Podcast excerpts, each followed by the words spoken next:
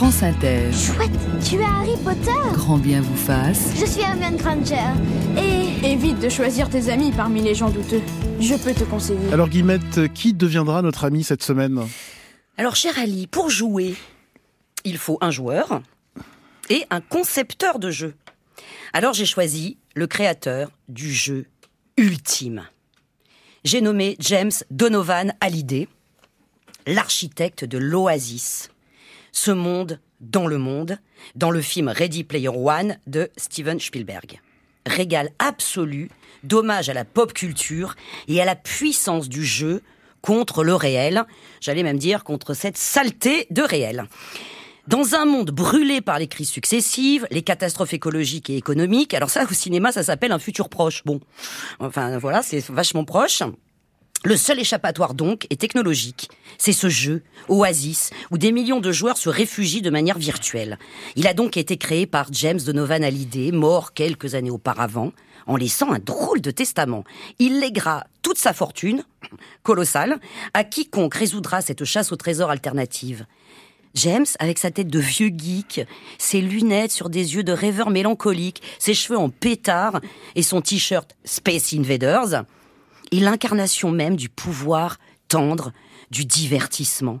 Une sorte d'avatar de Spielberg lui-même, qui avec ce film réfléchit à sa propre postérité de grand architecte de la fiction, qui ne s'est jamais consolé en fait de ses blessures de jeunesse. Alors votre ami James est mort, donc par définition peu présent dans le film. Oui, c'est vrai, c'est un second rôle. Mais c'est la définition même du jeu, Ali. Le concepteur du jeu est absent quand vous jouez, quand vous essayez d'atteindre la case d'arrivée, mais son esprit est là, tout le temps, comme un partenaire invisible qu'il s'agit à la fois d'admirer et de battre à son propre jeu. Dans la vidéo où il expose le défi, donc les gamers doivent dénicher trois clés cachées au fin fond des arcanes de l'Oasis, Mont James avoue de sa petite voix de génie timide que le Graal se trouverait en fait dans sa tête, quelque part, ici, dit-il en montrant euh, sa boîte crânienne. La solution à tout, ben, c'est dans le coin du cerveau d'un artiste. Alors dans les années 80, quand nous étions gosses, nous pensions que Batman allait sauver le monde. Bon. Euh, que Pac-Man était simplement un jeu et pas le symbole survolté du capitalisme dévorant. Enfin, on croyait plein de trucs, quoi. James, ce double attendrissant de Spielberg, a construit l'Oasis comme l'Éden de notre passé collectif, avec plus de 100 références. Alors, il faut avoir l'œil aiguisé pour tous les choper, hein. De Beetlejuice à Citizen Kane, du chanteur Prince à Alien, en passant par Jurassic Park, parce qu'on n'est jamais mieux référencé que par soi-même. Ready Player One est le plus extraordinaire des jeux de memory. Certains lisent Guerre épée et n'y voient qu'une aventure banale. D'autres lisent l'emballage d'un chewing-gum et percent à jour les secrets de l'univers.